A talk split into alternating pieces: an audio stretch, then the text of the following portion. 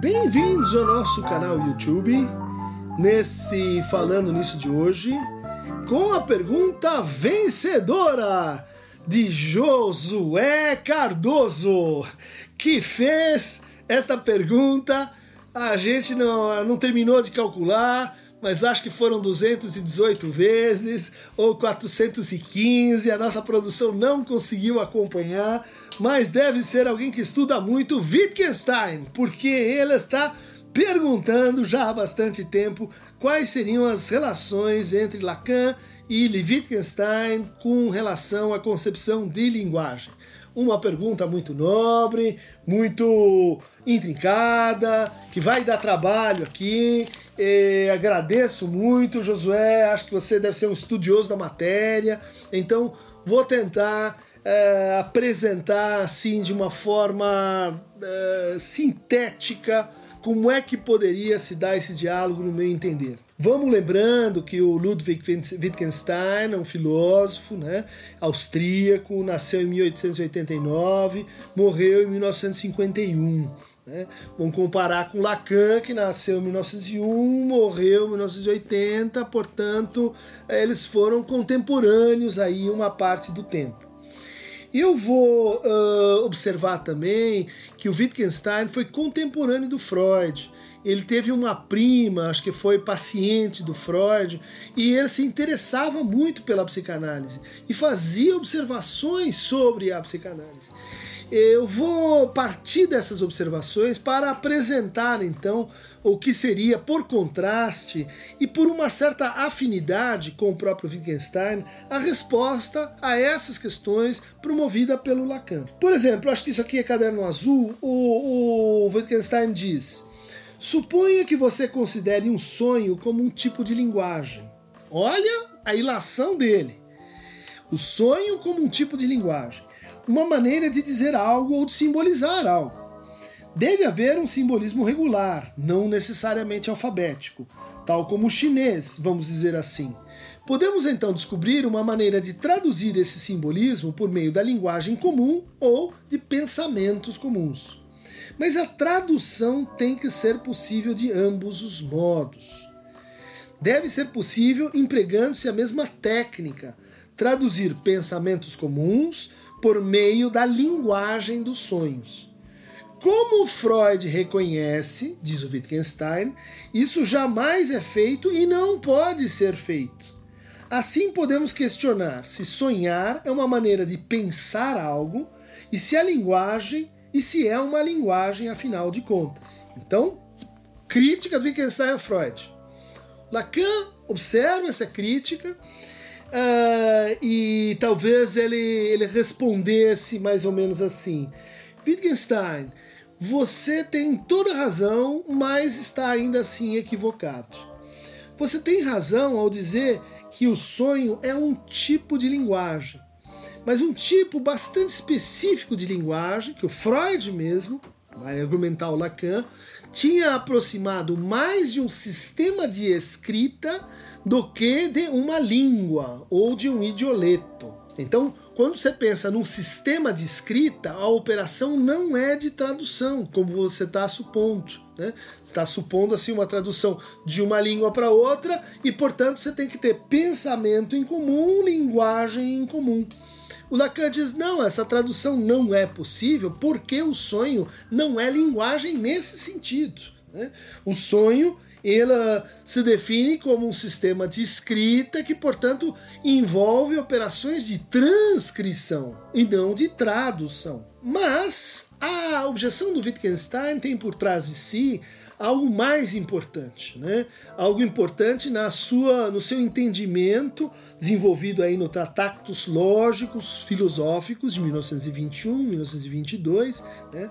onde ele tenta falar e pensar a linguagem a partir dessa ideia de cada elemento no mundo seria um pictograma, né? É, representado na linguagem e que essa conexão ela não é perfeita, ela não é total. Né? A gente teria aí é, certas uh, proposições que são factuais, mas você teria também tautologias e você teria contradições. São os três tipos de proposições que eh, o Wittgenstein descreve no Tratatus. Né? Uh, no fundo, o Tratatus é uma espécie assim de crítica da filosofia da linguagem espontânea, crítica da filosofia da linguagem baseada na ideia de que o pensamento, né, ele se representa em palavras e que as palavras representam o pensamento. Ele vai dizer: existe uma ligação, existe uma ligação lógica, mas nós não precisamos do conceito de representação. Esse conceito tão caro a Freud, representação coisa, representação palavra, né? representação meta. O Freud pensa a sua teoria do inconsciente e da linguagem no campo da representação. Essa vai ser uma das críticas mais fortes do Lacan ao Freud. Ele vai dizer: olha, Freud, ou noção de representação, representação é, é, um conceito muito mentalista, é um conceito muito psicológico. Ele está ligado assim ao Kant, à ideia de, de, esquemas, né, de convergência da representação a partir de unidades sintéticas. Você não precisa disso para pensar o inconsciente estruturado como uma linguagem. Então, esse tipo de relação que não é de representação para o Wittgenstein também não é de representação para o Lacan, né? é de estrutura. Né? Bom, o Wittgenstein não vai trabalhar com a noção de estrutura, ele vai uh, voltar né, para uh, o Santo Agostinho, Uh, vai mostrar como, na sua teoria da verdade, na sua teoria da linguagem, né, o Tractatus é uma investigação sobre os limites do que pode ser dito e do que não pode ser dito, daquilo que deve permanecer então em silêncio. Curiosamente, tanto o Tractatus quanto as primeiras eh, aproximações de Lacan em relação ao campo da linguagem têm em comum o Santo Agostinho. Santo Agostinho, no seu De Magistro, uh, considerado uh, também o pai da linguística, observou uma coisa, um fato muito interessante, um fato e um problema. O primeiro é de que a linguagem não é uma nomenclatura, porque tem palavras que têm termos da linguagem que não têm equivalente no mundo. Por exemplo, se, quando, e, ou, não. Ou seja, Aqui, fato no mundo, essas palavras se referem. Ah, difícil, né? Difícil, porque a unidade não pode ser a palavra. Para o Wittgenstein, vai ser a proposição, né? Proposição bem formada ou a proposição mal formada. Para o Lacan, vai ser o significante. Né? Não vai ser então o sujeito, verbo, predicado, mas vai ser o significante na sua estrutura diacrítica, né? necessariamente referida a outro significante, necessariamente a partir dessa relação você tem efeitos de significado, necessariamente você tem então relações de negação e de mútua determinação entre um significante e outro significante. Então, ao que parece, é como se Lacan e Wittgenstein tivessem vendo um problema análogo no Freud. A resposta uh, ela é um pouco parecida, mas diferente. O Wittgenstein vai caminhar numa numa, numa linhagem mais assim pragmática, né, de linguagem, uh, enquanto que o Lacan vai então desenvolver uma concepção estruturalista de linguagem. Bom, uh, mais à frente a gente vai encontrar uma segunda uh, referência comum entre Lacan e Wittgenstein, que é o Frege. Frege, esse, uh, lógico, esse que tinha um programa para a matemática, né, no seu Grundlage des Arithmetik, e ele pretendia mostrar que, no fundo, a matemática pode ser, então, escrita como um sistema lógico. No fundo, esse é o programa também que vai se esboçando no Tratatus. Né? Demonstrar a estrutura lógica do mundo. Né? Que a linguagem replica, uh, vamos dizer assim, a gramática do mundo, e não o mundo ele mesmo. Né? É, vocês veem, a gramática num caso, a estrutura no outro é que para o Lacan essa relação do pensamento com a linguagem e do pensamento e da linguagem com o mundo não vai ser um grande tema, não vai ser um grande problema como é para o Wittgenstein. Mas ambos vão buscar lá uma mesma solução para esse problema que vai remontar ao trabalho do Frege. Né? Então o Frege vai tentar escrever logicamente ah, os conjuntos e ele começa pelo conjunto dos números naturais e ele começa com o quê? Com uma crítica do conceito de conceito. Ele vai dizer tem conceitos que referem a objetos, mas existem conceitos que são contraditórios, conceitos que não se referem a nenhum objeto possível. Esses conceitos portanto, autocontraditórios, eles se referem ao vazio, eles se referem ao nada.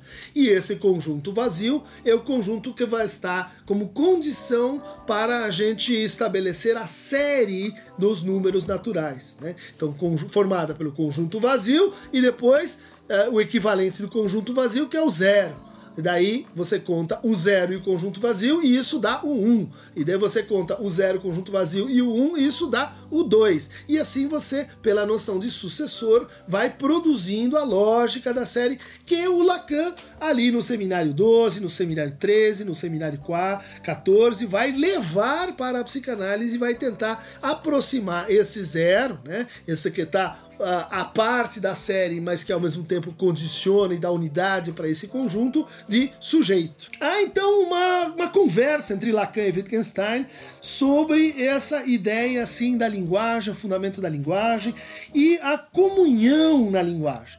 Como é possível a gente então se comunicar? Né? Aqui aparece a segunda crítica do Wittgenstein ao Freud a gente pode chamar assim a crítica à lógica do assentimento. E ela diz isso assim: Freud se refere a vários mitos antigos e afirma que suas pesquisas explicam como aconteceu de alguém pensar ou propor um mito desses. Mas Freud fez algo diferente. Ele não deu uma explicação científica do mito antigo. O que ele fez foi propor um novo mito. O atrativo da sugestão, por exemplo, de que toda ansiedade é uma repetição da ansiedade do trauma de nascimento, é justamente o atrativo de uma mitologia. É tudo resultado do que aconteceu há muito tempo, quase que como se referindo a um totem. Há uma persuasão em dizer sim, é claro, deve ser assim. Isso gera uma poderosa mitologia. Né? Então, Daqui que vem essas uh, frases do, do Popper, de que o Freud seria então uh, pseudo-explicações, pseudociência, ciência fantástica, porque elas são assim eh, engenhosas, mas elas não são verdadeiras explicações, como depois o Grünbaum vai mostrar que não são. Mas bom, depois a gente vai discutir dizer depende do que você chama uma verdadeira proposição. A conversa foi longe. Mas, e observaria aqui como Lacan também tem essa crítica a Freud. Ele vai dizer é, e concordar com o Wittgenstein. A psicanálise introduziu um novo mito. Totem tá bom? É um novo mito. O que uh, o Wittgenstein está tá, tá fazendo aqui é exatamente a crítica que Levi-Strauss faz às hermenêuticas de mito, que tentam explicar um mito pelo outro mito, usando o mesmo nível de linguagem. Bom, é exatamente esse o argumento que leva Lacan a se apoiar na linguística e depois na lógica. Ou seja, a se apoiar no cálculo lógico como uma linguagem capaz de descrever outra linguagem. Então há de novo aqui uma, uh, uma aproximação inusitada. Né? Um, uh, um discípulo do, do Wittgenstein, que o Lacan cita, um finlandês chamado Hintika, Jaakko Hintika, uma investigação sobre Wittgenstein. Né? É um trabalho muito interessante, porque aqui nós já estamos falando do segundo Wittgenstein, aquele não do Tratatus, mas das investigações lógicas, onde ele começa a olhar para a linguagem como um jogo. Né? E, e, o jogo tem regras, né? e as regras têm famílias e regras. Então, os jogos de linguagem é que explicariam as uh, transformações e as trocas linguísticas. O que remete o quê? A um sucedâneo da ideia de estrutura, que é a ideia de jogo. Né? Se vocês forem ler aí a definição que o Agamben faz do estruturalismo, que o Deleuze faz do estruturalismo, como se pode reconhecer o estruturalismo, vocês vão ver lá, bom, é porque ele funciona ao modo de uma forma de jogo. Né? O Hintika descreve os jogos a partir de duas regras as regras constitutivas, que definem aquele jogo quanto tal, e as regras regulativas, aquelas que transformam, né? Quer dizer, o futebol pode ser jogado uh, de salão, de, de gol caixa, de society, de campo, mas é tudo futebol. Agora, se você inventar um futebol que usa a mão, você não tá mais no futebol, você tá no mano ball. Porque jogar futebol implica, como regra constitutiva, o pé e não a mão. Bom, essa essa é, reformulação, essa leitura que o Hintka faz do Wittgenstein, ela vai estar tá, é, bastante homóloga à leitura que o Lacan faz do Descartes. No fundo, o, Wittgen, o Hintika vai mostrar como o Wittgenstein está é, reformulando o cogito. Ok, essa também vai ser uma ideia do Lacan, de que a, a, é preciso pensar o sujeito para a hipótese do inconsciente. Que sujeito é esse?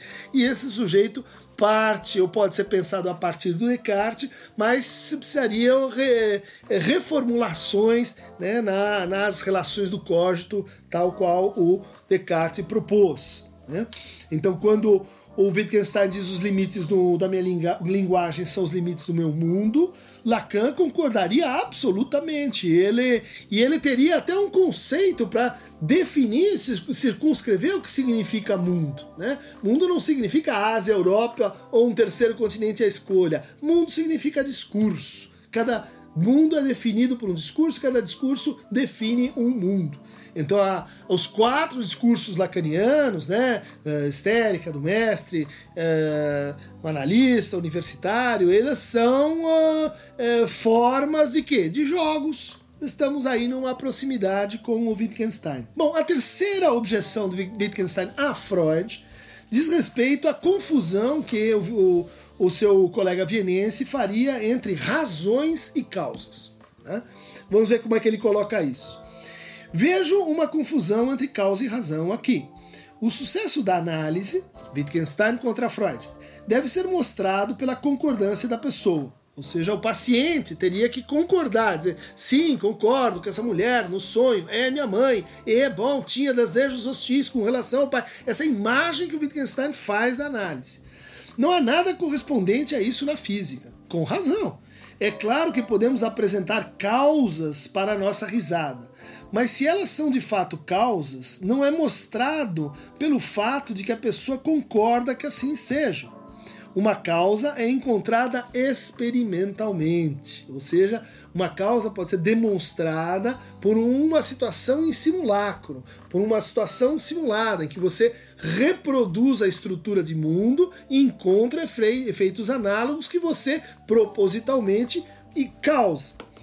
Continuo com Wittgenstein. Aquilo com o qual o paciente concorda não pode ser uma hipótese quanto à causa da sua risada, mas somente que tais e tais coisas são a razão pela qual ele riu. Né? Perfeito, Lacan concordaria de ponta a ponta com isso. Né? Quer dizer, as razões não são causas, as causas e razões não são motivos. Né? E por isso que ele vai reservar o uso da causa para aquilo que ele chama de causa exterior, do objeto a causa de desejo. Bom, a causa do seu desejo não é o que você acha que está causando o seu desejo. Não tem que ver com o seu assentimento. Não tem que ver com o que você acha que sim, se não. Não tem que ver com você aprovar a interpretação do seu psicanalista, dizer que ela ela te convence que ela faz sentido ou que ela não faz sentido. Isso tudo, para o Lacan, era justamente objeto de uma crítica cerrada. Isso tudo era parte de uma má leitura do Freud. Ler o Freud como um hermeneuta, como um criador de significados, e achar que a gente se transforma por traduções de um mito em outro mito. O Lacan vai dizer: não é nada disso. A gente tem o mito, mas o que importa não é a narrativa do mito, é a estrutura do mito. E dentro da estrutura lógica do mito, há certas movimentações que sim implicam efeitos causais, mas elas são completamente diferentes da interpretação, da assimilação que o eu faz sobre essa causalidade.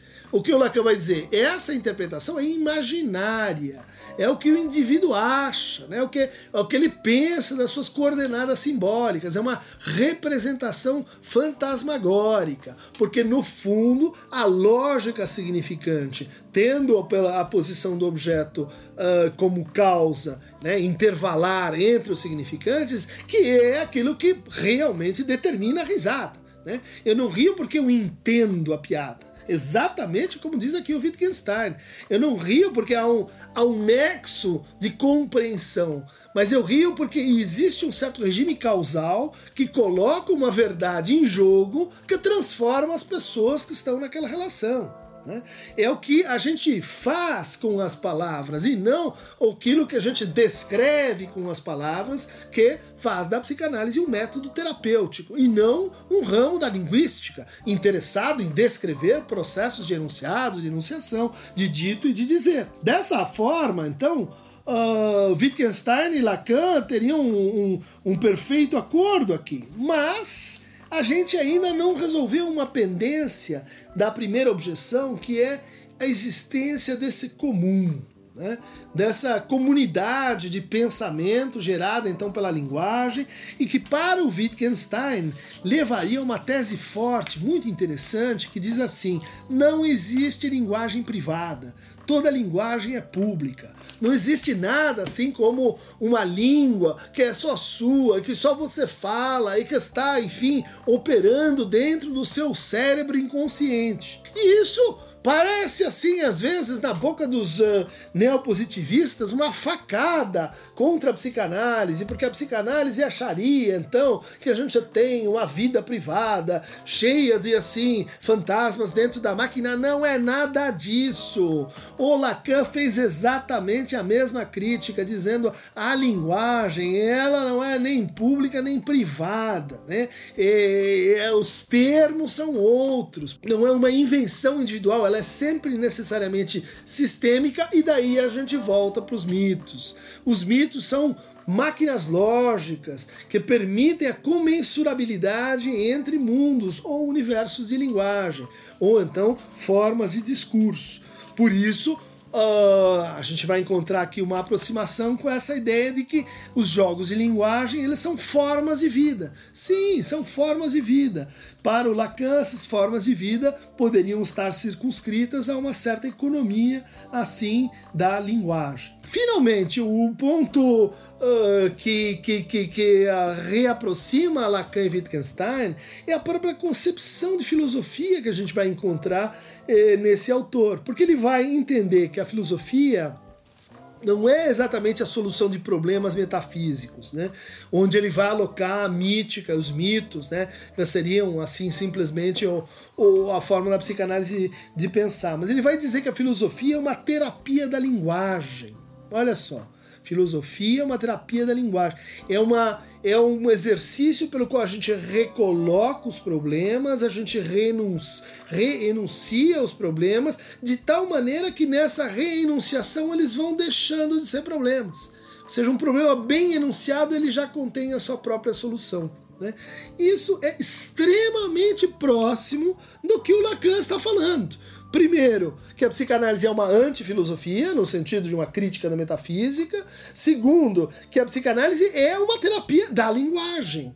Né? Ela não é uma terapia da mente, ela é uma terapia do cérebro, ela é uma, é uma terapia da linguagem, é uma forma de modificar, de alterar, de agir sobre os jogos de linguagem concretos de uma pessoa e que ela joga com o psicanalista. Isso Uh, colocaria então o registro da psicanálise, né, junto com o, o programa do Wittgenstein, que vai inspirar toda uma fundamentação né, eh, das ciências, com a escola de austríaca, do Schlick, do Carnap, depois do Popper, depois os autores que é, redefiniram a ciência como, como um jogo de proposições bem feitas, né, e que, que remetem umas às outras e que replicam os fatos do mundo.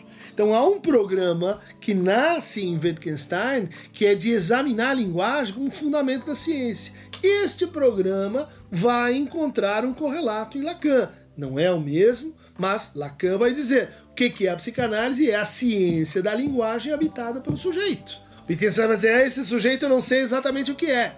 O Lacan vai dizer, não é isso que você está pensando. O eu, que eu tenho com a sua intencionalidade, que acha, que confunde explicações com causas. O sujeito é um efeito de linguagem. Né? Portanto, um efeito da causalidade que a gente pode tecer para a linguagem. Lembrando aqui, por exemplo, o conceito de causalidade que a gente encontra no Davidson, um herdeiro aí dessa tradição.